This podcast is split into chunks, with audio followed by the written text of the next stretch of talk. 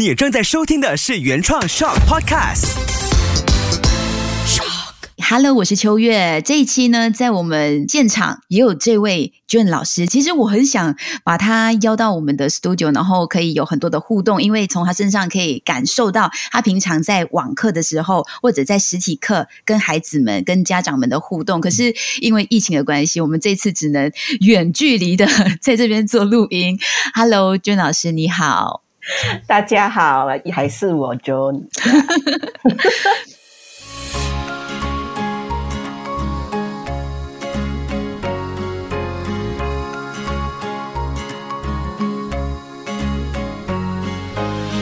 秋月的育儿天地，娟老师他笑起来特别甜哦。如果有机会，你一定要去找这个视频来看一下。我们会剪一系列的关于亲子情绪系列的视频，在这个短视频里面呢，就可以精简的。感受到娟老师教学的热情，还有学习到怎么跟孩子沟通，怎么教会孩子认识自己的情绪。那上一期我们谈到情绪不是坏东西，爸妈也能教会孩子的情绪必修课有四个小工具、小步骤。我相信听过那一期的朋友已经练习在日常中去实践。如果还没有的话，赶快找回前一期来听。那这一期呢，同样娟老师他会以他本身的专长，因为本身是儿童心理师，也是美。国 T I Y 是念 T I Y 吗？老师是的，T I Y。等一下，你来解释一下 T I Y 是什么哈？就是美国 T I Y 社会情感学习认证导师。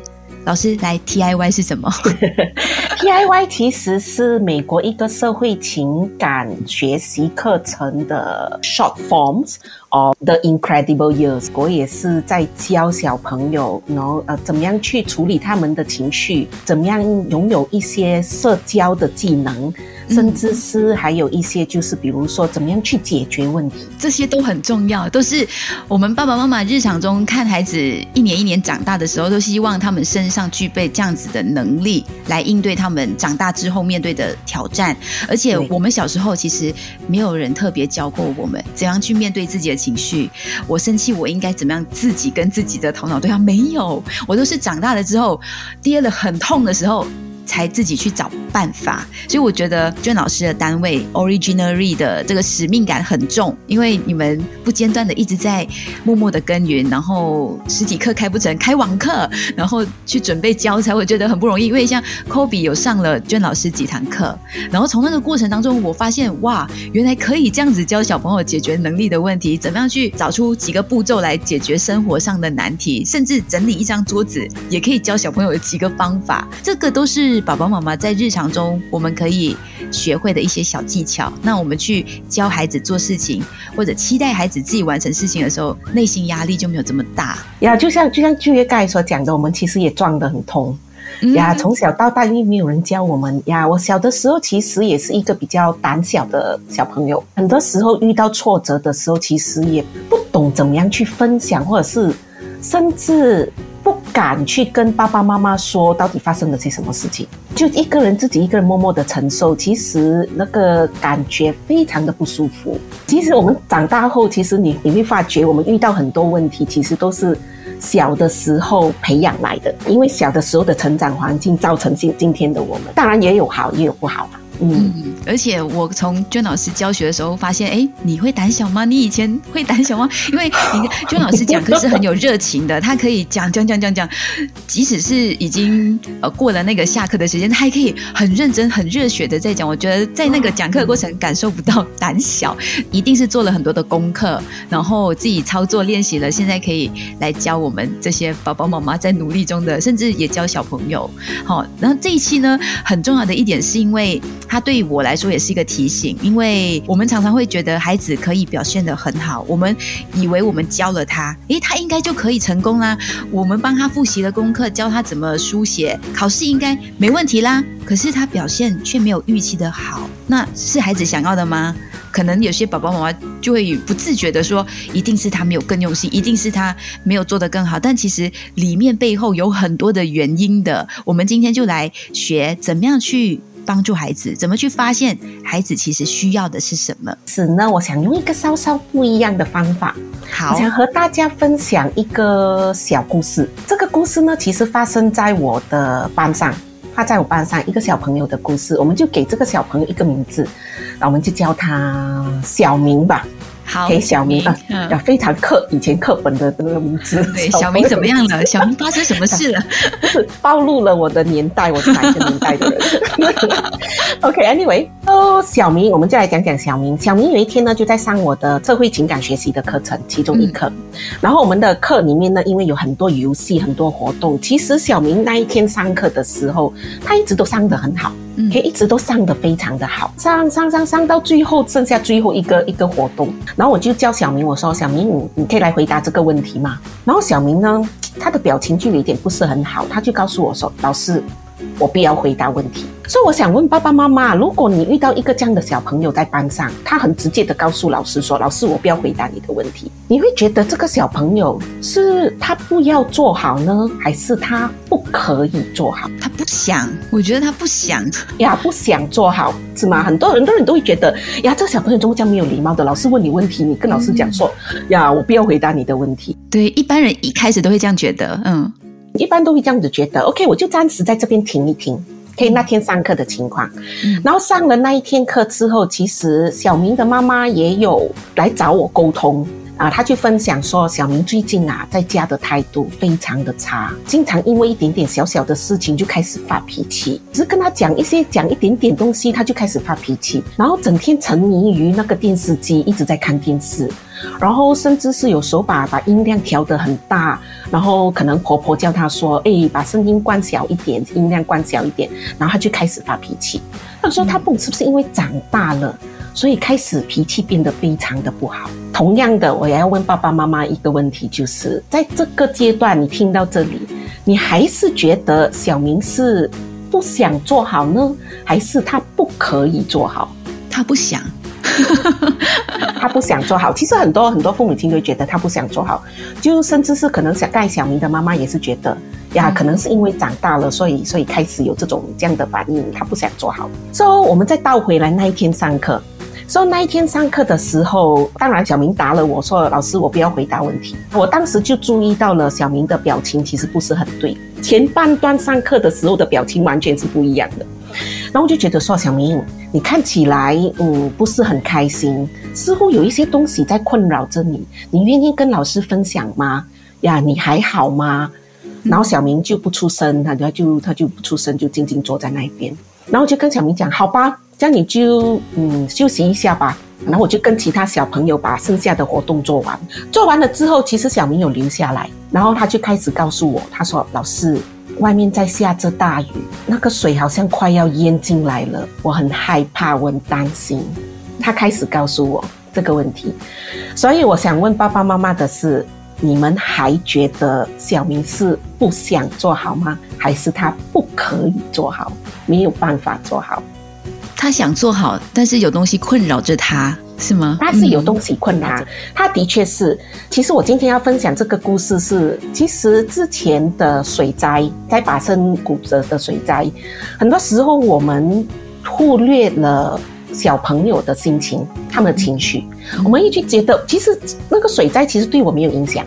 嗯呀，对我住的地方其实没有影响，可是到现在，其实雨它稍微下下的比较久、比较长的时候，嗯、其实我我心里面也会开始在想说，哎呀，惨了，会等一下会不会又在水灾？这个我可以感受到，因为前天啊，嗯、吉隆坡这一带不是狂风大雨，然后我们家也是不会淹水的，怎么知道我家的地下停车场淹水？然后我就必须去移开我的车子，已经快到膝盖，然后那个过程我自己经历了。我去接孩子放学的时候，我就给他们看照片，你看妈妈今天做的这些事。然后我的儿子竟然问我：“妈妈，你有哭吗？”我想为什么要哭？那个水这么多这么高了，你不害怕吗？然后我就告诉他，嗯，这是很好的问题，但是妈妈那时候想要解决问题，所以把车移开了就没事了，所以没有想要哭。然后他竟然回我：“妈妈，你好勇敢哦！” 所以这些小小的问题，孩子也会有情绪。他只是看我经历，他都会有情绪。嗯，是的。所以小明呢，其实他也有同样的情绪，他很担心，因为他经历了那件事情过后，其实那那一次的水灾，他的家的确是有受影响的。所以之后呢，我就开始去去引导他去把事情讲出来。我说：“哦，你是不是因为上一次的水灾？”然后让你现在开始有一点害怕，看到下雨的时候，然后他就他就开始点头。然后我就开始去引导他去把之前发生的事情讲出来呀，开始就把之前说之前水灾的时候到底发生了些什么事情，然后他就开始慢慢告诉我，他说说他讲说雨下的好大好大，然后他讲说水开始淹进来，然后已经淹到楼梯了，然后呢，我看到爸爸妈妈在那边，然后很很匆忙的在搬东西。然后他上告诉我说，然后那个厕所也被淹了，然后有很多昆虫那个厕所里面。然后我想说，你是不是看到那些昆虫你也很害害怕是吗？他讲是的，所以我想把这个故事带出来，其实主要是。提醒爸爸妈妈，其实小朋友很多情绪是他们没有办法讲出来的，尤其是在那一件事情发生之后，其实我们没有人真正的去关注小朋友的情绪。小明其实是一个很好的例子，他提醒了我，所以小明他并不是说他不愿意把事情做好，只是这件事情一直困扰着他，他不懂怎么样去处理那件事情。你知道，我听了这个故事，我突然间觉得。可能这小明是 John 身旁的一个出现过的孩子，但是其实我们现在哦，尤其是在疫情过后哦，我们身边可能都有很多很多不同的小明在经历这样的一个过程，他的情绪没有被理解，他经历的内在困扰着他的事情没有被处理，所以他可能就影响到他下一步，甚至他现在在做这的事情。对的，所以其实他的反常在家里的反常。其实我也有问妈妈说，他的反常是什么时候开始的？所以他也告诉我说，时间上所有其实是跟水灾其实是有直接的关联的，因为他的反常其实是在水灾之后才开始的，呀，也不是说一直以来都是的。所以这种东西其实都是直接造成他的没有办法把事情做好。我其实一直都很好奇，其实爸爸妈妈经常会告诉我说。我的小朋友，你知道吗？他可以做好的，他就是不要把事情做好。可是我有时候会很好奇，就是想问妈妈说，其实会有人不想把事情做好吗？而且当孩子知道爸爸妈妈认定我是不想做好的时候，他们会更加的。内伤就是他不被理解，对。所以我是觉得很奇怪，我说没有人会会喜欢看到我们最爱的人，就是我们的爸爸妈妈，你啦露出那种很失望的表情，你妈很伤心、很难过的表情，其实没有人喜欢看呀。所以小朋友也不喜欢，所以他们怎么可能不想做好呢？所以他们做不好，只有一个原因，很多时候就是他们有绊脚石。其实有些什么很主要的东西是让小朋友没有办法做好的一些技能，他们缺乏的技能，让他们没有办法做好。就像刚才我们所讲的第一个情绪管理，嗯呀，怎么样管理自己的情绪，那个是第一个。所以一个很简单的问题来讲到这里，问到爸爸妈妈另外一个问题：大家其实知道我们人的头脑到几岁才开始完成它的发育？来听这 podcast 的爸爸妈妈。你们来想一想，对，甚至可以问你身旁的那一位，知道吗？你的孩子大脑几岁才完成发育？因为我知道答案，所以我讲不准。以前我可能会觉得，哦，上小学之后吧。后来我认真做功课去学习，才发现，哇，原来蛮大的哦，对不对？是，对呀。答案其实是大概是二十到二十五岁左右。我每一次问这个问题，其实大部分爸爸妈妈都会告诉我说，大概是小学吧。大概小学的时候就会发育完成，其实不是的。我们的大脑其实在大概二十到二十五岁的时候才发育完成，而且很多时候爸爸妈妈希望期待小朋友能做到的事情，就比如说判断对错啊，做非常理智的决定啊，又或者是控制你自己的情绪啊，然后这些都是爸爸妈妈的期待。可是非常遗憾的告诉各位爸爸妈妈，刚才我们所讲的能控制这个部分的那个头脑。就是最后完成发育的那个部分，就是要到二十一到二十五岁之间，他才能够掌握好这些事情。嗯，对。所以一般上小朋友其实他是需要通过一些方法，或者是一些大人的帮助，才能够做到我们真正期待的。我的意思其实不是说他们完全做不到，他们能够做到，可是他们会非常的不稳定。然后一时做到，可能有时做到，有时做不到，有时做到，有时做不到呀，所以才会导致爸爸妈妈会觉得说，为什么他不想把事情做好？因为爸爸妈妈就说他做到，他之前有做过啊，呀，为什么现在做不到？所以他就觉得说啊，是他不想把事情做，不是他不要做好。像小明一样有有焦虑的一些小朋友的时候，我们应该去怎么样帮助他，去把他的情绪去安抚他的情绪，小小的方法呀，小小的方法。这也是这一期的重点。我们都说，就是孩子比你想象中更想表现得更好。就是刚刚娟老师说的，哪里有一个人会不想自己表现得更好？特别是在爸爸妈妈面前，他只是需要。那他现在需要的东西呢，就是娟要教我们的啦。呃，我们讲说怎么样安抚他们的情绪，其实不是只是焦虑啦，任何比较强烈的情绪，其实都可以用这个方法。当然要讲情绪，我也要再倒回去讲我们的头脑。呀，情绪，因为我之前也讲过，其实情绪是就是头脑来的。所以你要了解情绪，你就必须先了解头脑。所以我们的头脑分成两部分，大家都很清楚，左边和右边，对吗？就有左脑和右脑。所以我们大家，我不知道大家知不知道，左脑是负责的是我们讲的就是 logic 比较理智的东西，或者是我们说的语言文字，甚至是一些需要非常 structured 的东西，就是需要排列非常有顺序的那些东西，甚至是比如说 mathematics 数学。说这些东西其实都是属于我们的左脑负责的。说怎么样去记，left logic。Left brain logic，所以你记得一遍，你就自然记得另外一遍。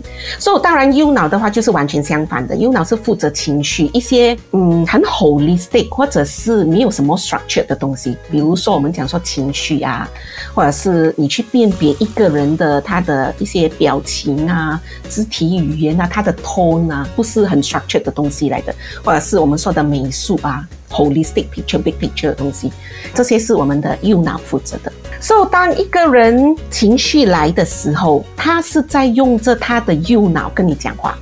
可是很多时候，爸爸妈妈呢就会很快的用左脑开始跟小朋友讲话。比如说：“哎呀，有什么好害怕的？那么爸爸妈妈在吗？”对啊，有什么好害怕的？我告诉你，你就用 Teacher John 教你的那些方法咯。来，Step One，怎么样去冷静？Step Two，怎么样冷静？Step Three，怎么样冷静？呀，你可能就会这样子跟小朋友讲。可是你是在用着你的左脑去跟你的小朋友的右脑在讲话。结果钱呢就接不上来了，是吗？是的，这就是我我经常跟小朋友，呃，跟跟爸爸妈妈讲的，这叫 wrong channel 呀呀，wrong channel 啊。说 wrong channel 的话，情况发生为什么事情？就是久而久之，其实。小朋友一开始觉得爸爸妈妈不理解我，嗯呀，我们讲不到话，所以很自然的他就一开始觉得我不想跟你分享呀，因为你不理解。所以很多时候爸妈会问我说：“哎，我想跟整整天跟我小朋友讲话哦，他会整天讲说，嗯，I'm okay, mom, yeah, I'm fine, nothing, okay，呀，full stop，呀，这个其实也是其中一个很大的原因。所以我们必须怎么样，右脑跟右脑讲话，怎么样讲？就像刚才我其实跟小明讲的一样，就是同理心。OK，同理心是属于右脑的。用同理心站在那个情况，看到小明的时候，比如说他的脸色开始变了，诶，你的脸色看起来不对，你懂吗？你是不是不开心？有什么东西在困扰你吗？如果你知道情况的，当然你说，哎呀，在这样的情况，其实我也明白，其实是可以蛮害怕、蛮担心的。你可以用这样子的方法去跟他们讲。所以这个步骤呢，开始做一个连接，connect，情感上的连接。当你做了这个连接之后，其实小朋友的情绪会开始慢慢的冷静下来。当他冷静了下来呢，我们就可以开始做第二个步骤了。嗯，第二个步骤我们叫做 redirect。嗯，就是怎么样去 direct 他们去开始用他们的左脑想东西，嗯，用左脑就是我们所谓的 logic。引导小明的方法一样，就是你可以开始问他哦，是的，其实是真的非常害怕的。这样你可以告诉我关于那一天到底发生些什么事情嘛？所以很自然的，所以他就开始开始用讲故事的方法告诉你哦。讲故事的时候我们有顺序嘛，对吗？嗯，呀，就是第一天发生什么事情，然后发生什么事情，再然后发生什么事情。那么顺序、语言这些都是我们的左脑的。所以你就开始，其实在引导他去开始用左脑去思想，之后爸爸妈妈就可以做你们最想做的那一件事情，就是教呀教育小朋友 呀，不要急着去教小朋友，这个时候呀，你就可以开始去教小朋友。所以这就是呃很简单的两个步骤，不需要练习啦。讲是讲简单，其实也不是。对，先要跟他同在，情感先连接，然后再重新引导，才可以。想说什么才慢慢的说，不要一开始就开始啊说很多很多。小朋友那时候在情绪中，他也听不下去。趣。所以就记得记得要同样的 channel，就是我们刚才今天讲的，就是第一个小朋友非常缺乏的一个，我们叫做 life skill。life skill 就是生活技能呀。这个 life skill 的的的定义其实是从呃世界卫生组织定义的呀，情绪管理是其中一个。然后第二个，我今天要跟大家分享的那个 life skill 就是我们讲的社交技能。社交技能呢，其实每一次跟爸爸妈妈讲。他们都会觉得说，嗯，社交技能要学的吗？这么小学什么社交技能？长大 不是会有咯？对呀，需要需要学吗？呀，那我就在想，嗯，OK，我要跟大家分享一个小小的，也是小小的故事。我有一天，其实我在电视在看一个节目，那个节目叫做《追光吧》，有跟中国的中医应该懂这个节目，所以我刚好看的那一天是第一集。嗯。呀，第一集就是所有这些这些艺人歌手他们第一次碰面，就是大家就很开心的，你们要开始做一些社交啊、谈天啊、那自我介绍啊，很基本的一些东西，然后哇，大家畅聊的很开心。可是画面有一个人，当时是完完全全融入不进去的，一个非常出名的台湾歌手，我们也不讲名字啦，OK，大家就自己去看吧，OK。所以他就非常的尴尬，尴尬，其实也不是。不不是不是含蓄，他是完全你可以看得出他的肢体语言是不知道应该怎么办，对，紧绷的，然后一直在抓着手指，不知道应该怎么办，是紧张的，嗯，呀，完全没有办法融入进去。所以我就想问，到底社交技能真的是长大就会的吗？呀，这个情况下就会觉得他小时候没有人教他。那还有另外一个例子，就是如果大家真的有跟一些中国的中医或者是一些媒体的话，其实他们最近媒体很喜欢用的一个字叫做“社恐”，嗯，社交社交恐惧，嗯，对他们用来形容很多就是艺人啊、大人用用来形容自己的，要么非常频繁的用这个字，真的长大就会吗？社交技能，嗯呀，所以这个真的是一个让爸爸妈妈去开始反思的一样事情。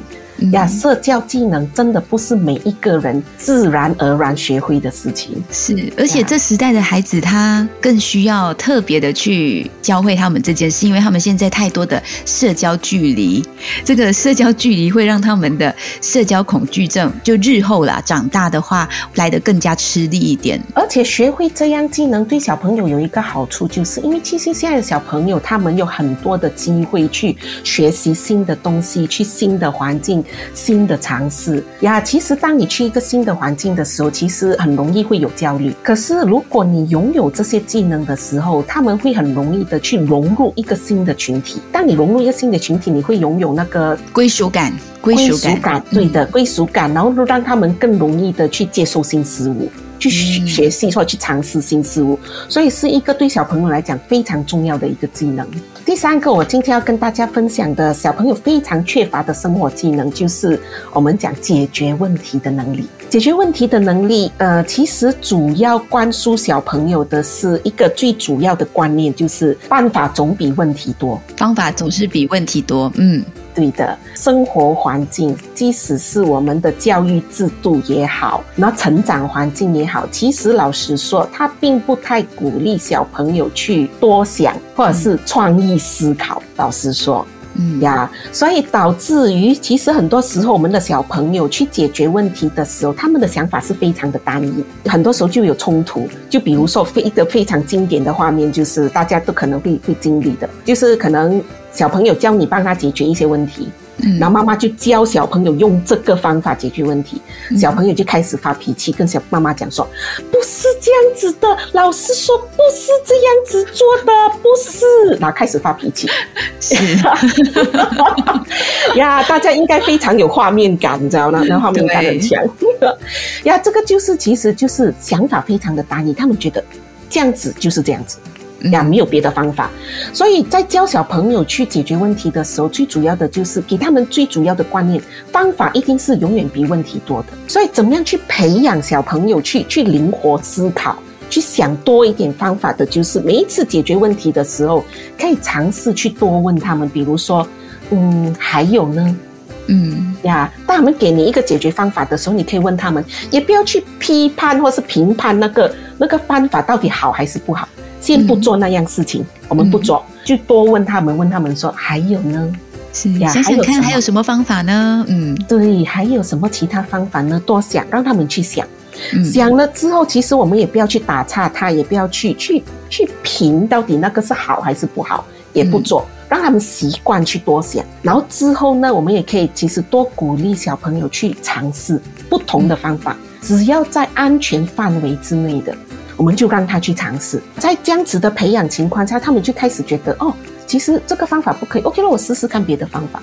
呀，就是一个培养小朋友的方法。对，那接下来他遇到问题，他才不会什么都喊妈妈妈妈，然后你就想啊，又来了，又要我出手了。所以他们可以做的时候，放手，让他们去多想、多尝试，对吧？这个就是在日常中也可以训练他们解决自己的这个问题的能力。最后一个，我要我要提醒爸爸妈妈的是，小朋友的问题其实不是爸爸妈妈的责任去帮他解决。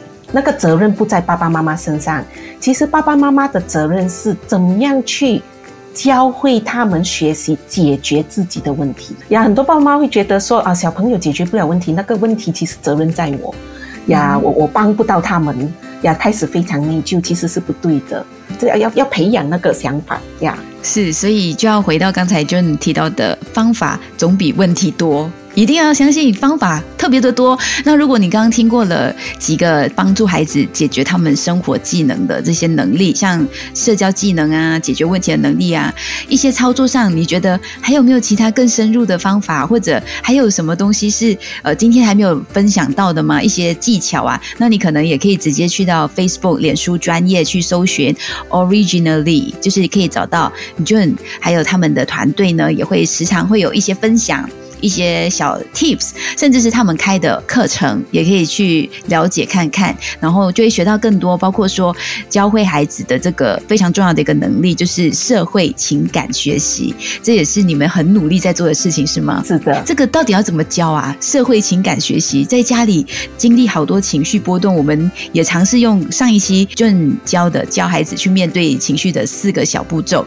那这个社会情感学习是会上些什么呢？其实就是。是跟刚才大家分享的三个主要的，就是第一个生活技能，第一个是情绪管理，第二个是社交技能，然后第三个我们讲的这就是解决问题的能力。所以主要的就是这三个，只是上课其实有帮助，可是其实很多时候帮助并不大。所以我们所有的课程呢，除了教小朋友，我们也会教爸爸妈妈，所以让爸爸妈妈懂得在日常生活的时候，怎么样去用那个方法去引导，事半功倍。就是这个是爸爸妈妈跟孩子同步成长的一个学习的方式，我觉得很妙。因为我有上过其中一个妈妈上的课，然后我觉得哦，哇，原来呃，这个老师要对孩子还要对。各个家庭的爸爸妈妈很不容易，然后今天也非常高兴，就是还可以在这个 podcast 里面呢学到很多。然后我们每一期都在破纪录哦。今天我们我们我们内容非常的扎实，我只可以这么说。而且下一一期呢，我相信应该也会更加精彩，因为我们还在邀请着一些爸爸妈妈上来节目做客。我们透过这样的方式呢，面对面，然后实际的给爸爸妈妈去操作，我们应该怎么样去称赞。孩子奖励孩子，然后说的话应该怎么样才不会伤害到小朋友？这个也很关键。但是我们现在先卖个关子，更深入的内容呢，你要继续的留意秋月的育儿天地，记得分享给身边的朋友，也可以一起去关注、按赞、点 like、去 follow originally 这个脸书专业，很用心在经营的一个学习平台。然后也谢谢 June 再次来做客，谢谢谢谢秋月给我这个机会，然后跟大家分享，谢谢大家，拜。拜拜。拜拜。